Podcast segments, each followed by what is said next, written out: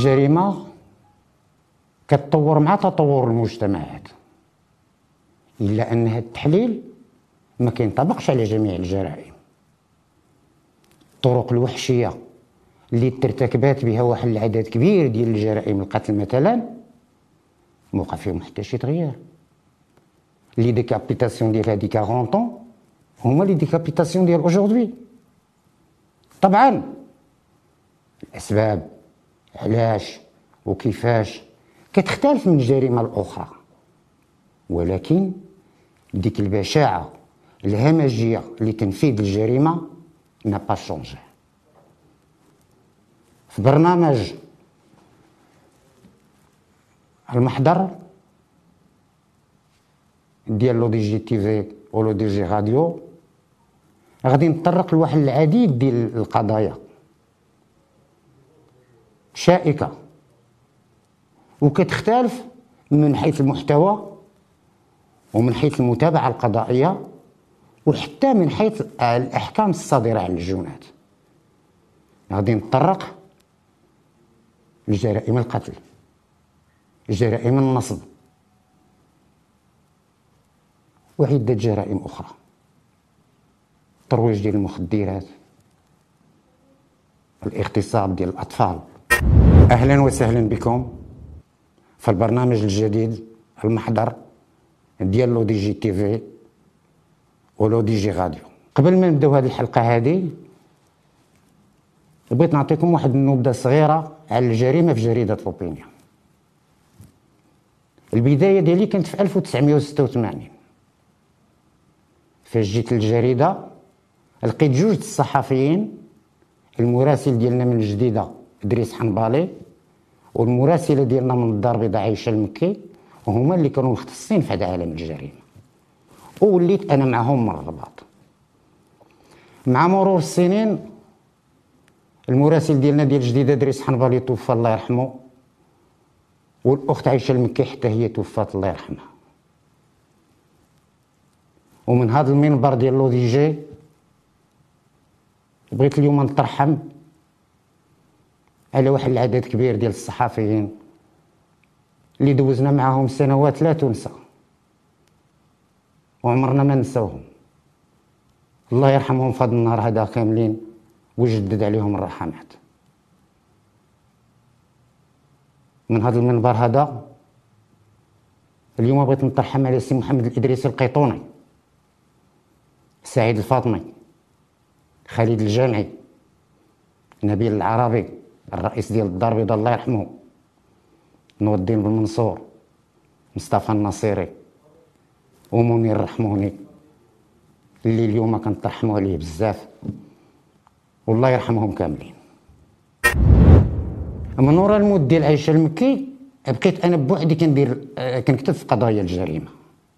وواحد الوقت بغيت نخلق شي حاجة اللي ندخل فيها بطريقة مباشرة أو لا غير مباشرة عائشه المكي ودريس حنبالي وأنا نخلق لا تغيبين جيديسيير. لا تغيبين جيديسيير صفحة اللي لقات واحد الصدى عند القراء كبير بزاف. وواحد الوقت بغيت نخلق des spéciaux à travers les régions du Maroc ما معنى des spéciaux à travers les régions du Maroc يعني كنمشي لكل منطقة وكنشوف نوعية الجريمة اللي فيها. لأن الجريمة راها كتختلف من منطقة لمنطقة ومن البادية للمدينة. البادية مثلا أغلبية الجرائم اللي فيها كيكون le vol de bétail وكيكون عاوتاني واحد الجريمة كبيرة كاينة في البادية. أنا ريمو يدوز على شي أرض ولا شي حاجة ديك القضية ديال الفرق اللي بين الأراضي. البهايم ديال هادو يدوزوا الأرض ديال هذا كتولي فيها قتيلة. والجرائم ديال المدينة راكم كتعرفوهم. في خضم الزيارات اللي كنت كنمشي فيها للمناطق واحد العام مشيت لبني ملال.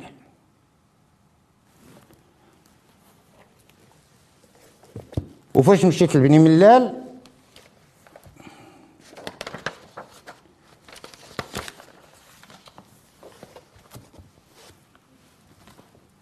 مشيت طبعا زرت الرؤساء ديال الأمن واش عندهم شي قضايا و... ولكن تحت واحد القضية رائعة. حيت بني ملال واحد المدينة جميلة. وكتر هذيك النواحي ديالها ديال زاوية موحى وسعيد وولاد عياد وسير كاع حتى لبزو هذيك المنطقة رائعة. فيها دواور شلوح يعني أمازيغ ودواور عرب. وكاينه واحد la cohabitation بيناتهم extraordinaire ومن بين هذوك الدواور كاين واحد الدوار اللي فيه دراري صغار كيمشيو للمدرسة. كيضربوا مساكن واحد خمسة كيلومتر على رجليهم كيفيقوا مع الصباح. كيبداو غاديين اللي كيدي معاه شوية ديال الخبز والزبدة ولا شوية ديال الخبز والبيض لأنهم كيمشيو ما كيرجعوا حتى العشية. وفاش كيكونوا راجعين في العشية وبالخصوص في الربيع. العروبية جميلة. ديما في النواحي ديال الطريق كتلقى شي حاجة من التكال. ها القرنينة ها حميضة ها قريل الغزال. أنا دوزت واحد الوقت من الطفولة ديالي في العروبية هذا الشيء كنعرفو حق المعرفة. وفي الطريق ديال هذوك الدراري كاينة واحد الأرض ديال واحد السيد اسمه الحاج عبد القادر. وهذيك الأرض زارع فيها الحمص. والحمص فاش يلاه كيتمر؟ كيكون زوين للنقيب والدراري الصغار كيتسلتوا تسرت تسرت تسرت تسرت تسرت حتى كيدخلوا لهذيك الأرض وكيبقاو ينقبوا ينقبوا ينقبوا وكيهربوا آه وهو يعاقبهم الحاج عبد القادر.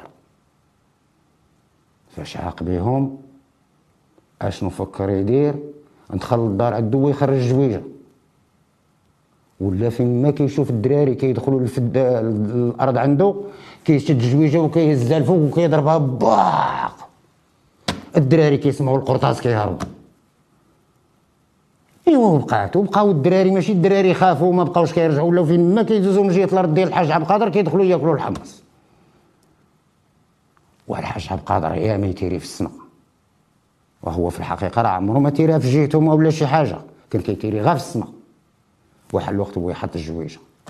أشنو دار الحاج عبد القادر؟ هو يسرج العود. سرج العود وهز معاه واحد الزرواطة.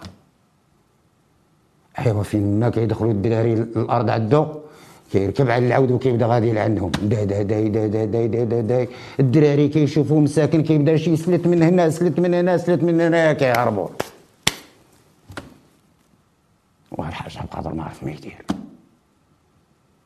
واحد النهار هو يمشي يدرب لهم في واحد البلاصة قريبة لديك الدخلة اللي كيدخلوا من عنده للأرض.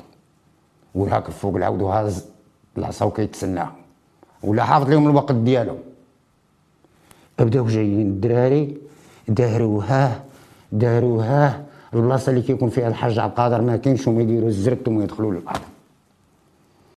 أيوا كيدخلوا للأرض وهو ينوض لهم الحاج عبد القادر بالعود وديك الساعة قريب ليهم. والدراري تلفوا شي كيجري لهاد الجيه شي كيجري لهاد الجيه وشي كيطيح شي. وبدا جاي على العود داي داي داي داي داي داي, داي, داي, داي. الدراري كلهم رجعوا لديورهم إلا حميد. هذا حميد مسمينه ولد حليمه وأنا هذه القضية ديال حميد ولد حليمة جاتني غريبة. علاش جاتني غريبة؟ لأن العربيه عندنا ذكورية. العربيه عندنا كتلقى رابحة بنت الحسن فاطمة بنت الحسين. محمد ولد بوعزه الجيلالي ولد عبد القادر. وكيفاش هاد القضية ديال هاد هذا اسمه حميد ولد حليمة؟ إيوا قلب شي شوية باش نعرف. علاش تسموه ولد حليمة؟ هو بها اسمه ناصر. ناصر كان سكيري كيضرب الماحية. كان صاحب مع واحد السيد اسمه الصديق.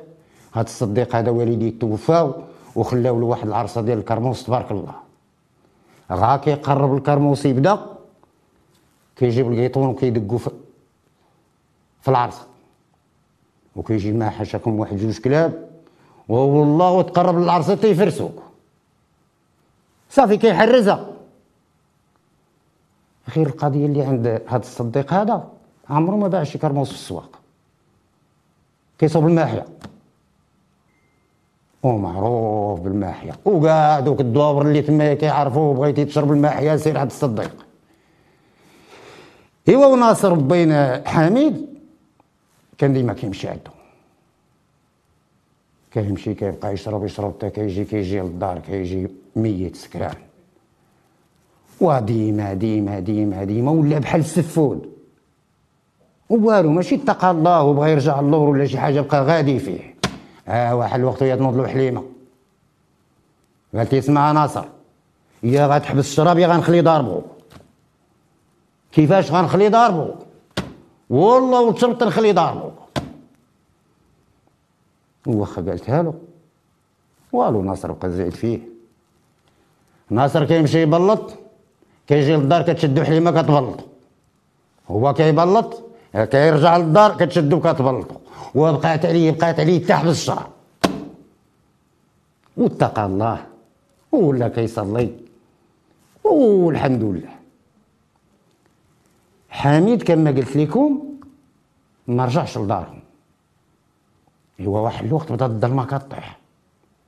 ايوا بداو والديه كيتشنطوا آه حتى هذا فين مشى؟ وهم يبداو غاديين كيسولوا دوك الدراري اللي كيقراو معاه.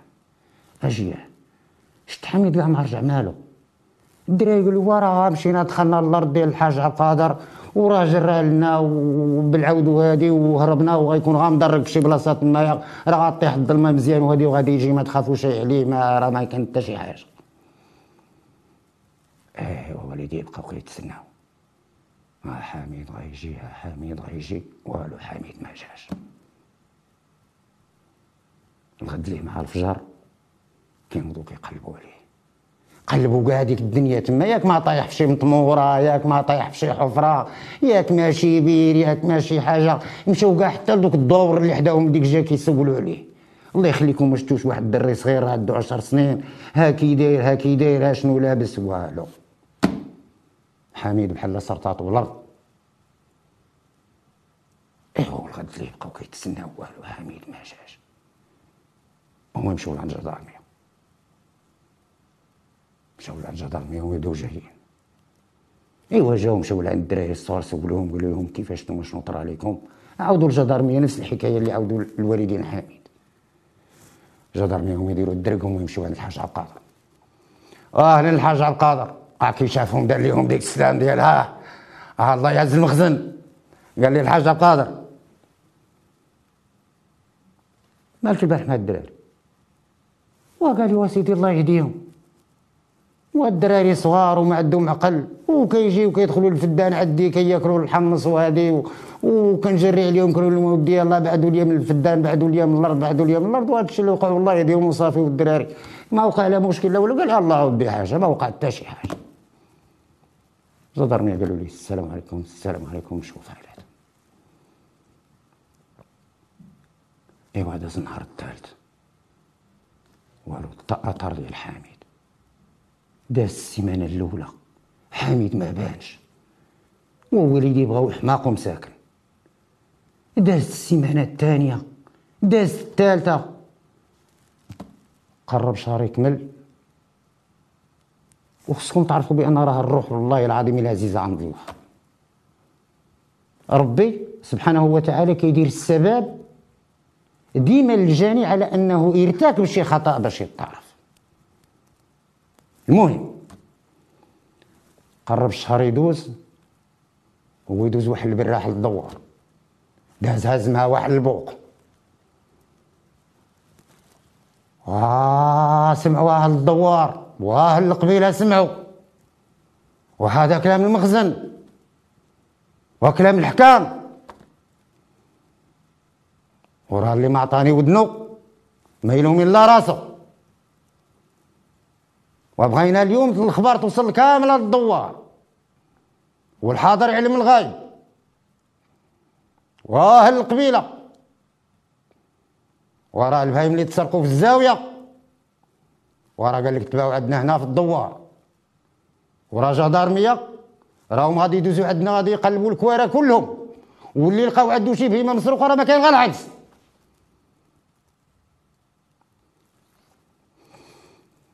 الغد ليه؟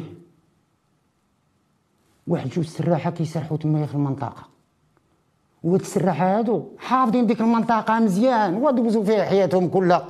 منصورهم هما كيسرحوا مساكن البهيم تمايا كيسرحوا البهيم. هاكا عاد تيجيبوا البرد يطيح تمايا في شي بلاصة كيعرفوا راه شي حاجة جديدة. المهم كانوا كيسرحوا تمايا حتى كيبانوا لهم واحد جوج ميكات. وواحد تلفت عند الآخر قال له يحيى انت شنو داكشي؟ قال لي شنو جوج ميكات قال لي جي نشوف أجي نشوف وهما بداو غاديين بداو غاديين توصلوا للميكات الاولى وهما يديروا ليها وما يحلوها ما حلوها ضربة الريحة داروها شافوا واحد العجب تمايا شي دود وبحال اللحم ديال الانسان بحال داك الشيء عرفتي قال لي ها هي سد الميكا سدوا الميكا مشاو على المجدرميه ايوا وجاو جدارميه وصلوا جدارميه لعين المكان لقاو فعلا الميكات حلوهم قلبوا داك الشيء شافوه عرفوا بأنه il s'agit d'un corps d'un enfant الرجيلات ديالو وراسو رغم أنه شي شوية خسروا ولكن باقي باقي الأمارات كتبين بأنه الدري راه وليد صغير. والدود جدارمي قال لهم الشيخ ديالهم سدوا دوك الميكات. سدوهم رسلوهم ال laboratoire هما اللي غيقولوا لنا شنو هادشي. وفعلا رسلوهم اللابوراتوار ايوا هو يجي النهار ديال الجدارميه جاية للدوار. ايوا دازوا لهذا الكوري دازوا لهذا الكوري دازوا لهذا الكوري. قلب هنا قلب هنا توصلوا عند الحاج عبد القادر. كيوصلوا هاد الدوق آه لا نشاف الله يعز المخزن. قال لي واقع قال لي راه في رأس الخبار الحاج عبد القادر. حنا جينا نشوفوا واش كاين شي بهايم راه تسرقوا البهايم اللي تسرقوا في الزاوية. قال لك راهم تباعوا هنا. وحنا غادي نقلبوا. ايوا بداو كيقلبوا قلب هنا قلب هنا قلب هنا قلب هنا. هذاك الشيء طبيعي ما كاين شي حاجة. ما ما لاحظوا حتى شي ملاحظة ديال شي بهيمه لأن عندهم العلامات ديال البهيمه اللي تسرقوا ما لاحظوا حتى شي حاجة إلا ان وقعت واحد القضية. واحد الجدارمي كان كيشوف في الأرض دايرها كيشوف ويتبان واحد المجموعة ديال الدود في الأرض. وبقى منكري. كيشوف فيهم كيشوف فيهم. واحد الوقت بدأ كيعيط واش شاف؟ واش شاف قال له نعم. قال جي جي جي جي جي جي. جي شفت شي حاجة أنا يجي هو يبدأ جاي شاف هذا جاو بقاو دايرين بجوجهم هكا كيشوفوا ويقول لي أو انت شنو هاد العجب هذا؟ قال لي ما نعرف شنو هادشي قال لي عرفتي ما يجيك مليح. راح نجمعوا هاد الدود هذا. غادي نديروه في ميكا. وغنسدو عليه. ونصيفطو حتى هو ال laboratoire وفعلا داكشي اللي داروا سدوا الميكا رسلوها ال laboratoire. واحد الأسبوع من وراها. ايوا هي تجي النتيجة ديال les analyses عند القائد الجهوي ديال الدرك الملكي. القائد الجهوي كي جاو les analyses دار فيهم ها بدا كيقرا فيهم. ها هو عيط للدراري ديالو. قال لهم بغيتكم تجيبوا دابا الحاج عبد القادر. أشنو؟ دابا غتجيبوا الحاج عبد القادر. راه الدود اللي لقاو في الميكات اللي لقاو هذوك السراحة والدود اللي لقاو عندو في الكوري نفس الدود. ايوا يمشيو الجدارمي ويقولوا أجي ولد عمي أجي الحاج عبد القادر كيوصلوا الدود قال لي حيد السلام حيد داك الشيء ما دير ما كاين والو يلا معنا la brigade آه شنو علاش؟ الله ودي شنو كاين؟ يلا معنا la brigade وطرف.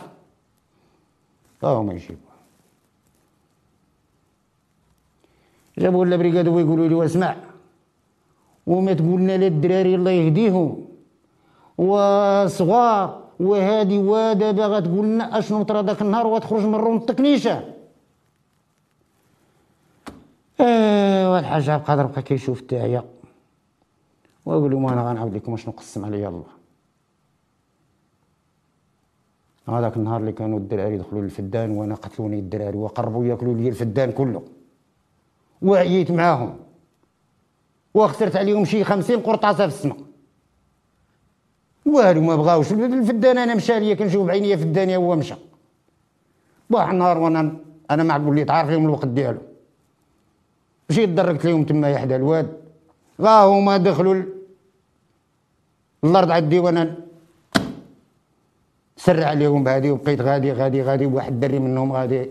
هربان. دزت عليه بالعود ضربته بالعود وداك الجهد اللي مشيت بالعود مشيت واحد شوية لقدام عاد رجعت اللور فاش رجعت اللور لقيت داك الدري مسكين مجروح وباقي حي. وأنا نهز.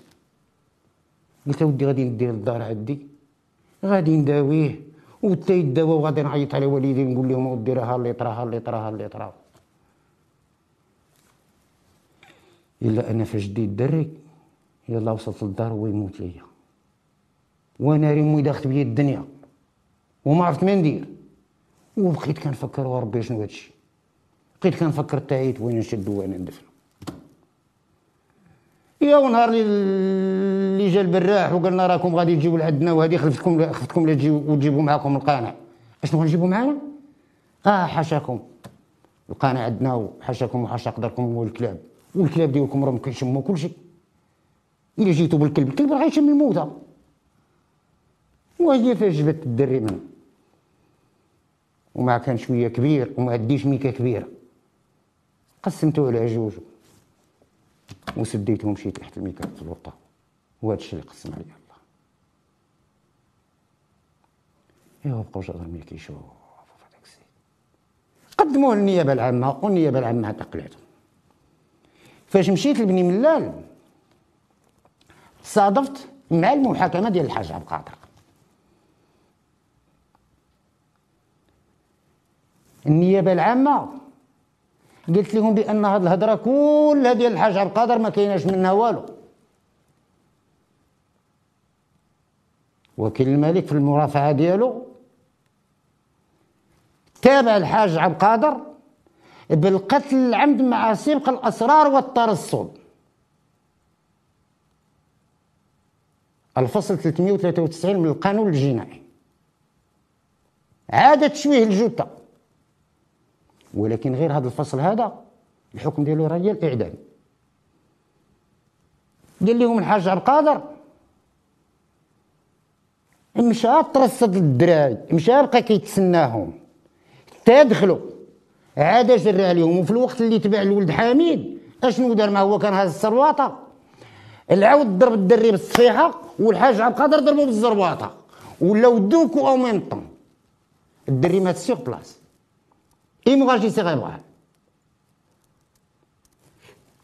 فاش رجع عندو الحاج عبد القادر هز الدري لقاه ميت. أشنو هي الفكرة اللي طاحت عليه؟ على أنه يغبرو. عمر شي واحد ما يسمع الخبار هو يدي هو يدفنو تما يعدو في الكور. وفعلا النيابة العامة طالبت بإعدام المتهم. دخلوا المستشارين والرئيس المداولة وفاش خرجوا؟ حكمت محكمة الاستئناف بني ملال على الحاج عبد القادر 30 سنة سجن نافذة. كنتمنى على أن القضية ديال اليوم ديال المحضر ديال برنامج المحضر ديال لو دي جي تي في ولو دي جي راديو اللي هو une plateforme 100% digitale اللي وقع فيها واحد التغيير كبير لأن la page des gens كيف تعرفوها؟ القراء اللي كانوا القراء ديال منير الرحموني الله يرحمه. بغيناهم يرجعوا لعندنا ويتبعونا في l'émission جديده ديال L'ODJ المحضر. والسلام عليكم وشكرا جزيلا.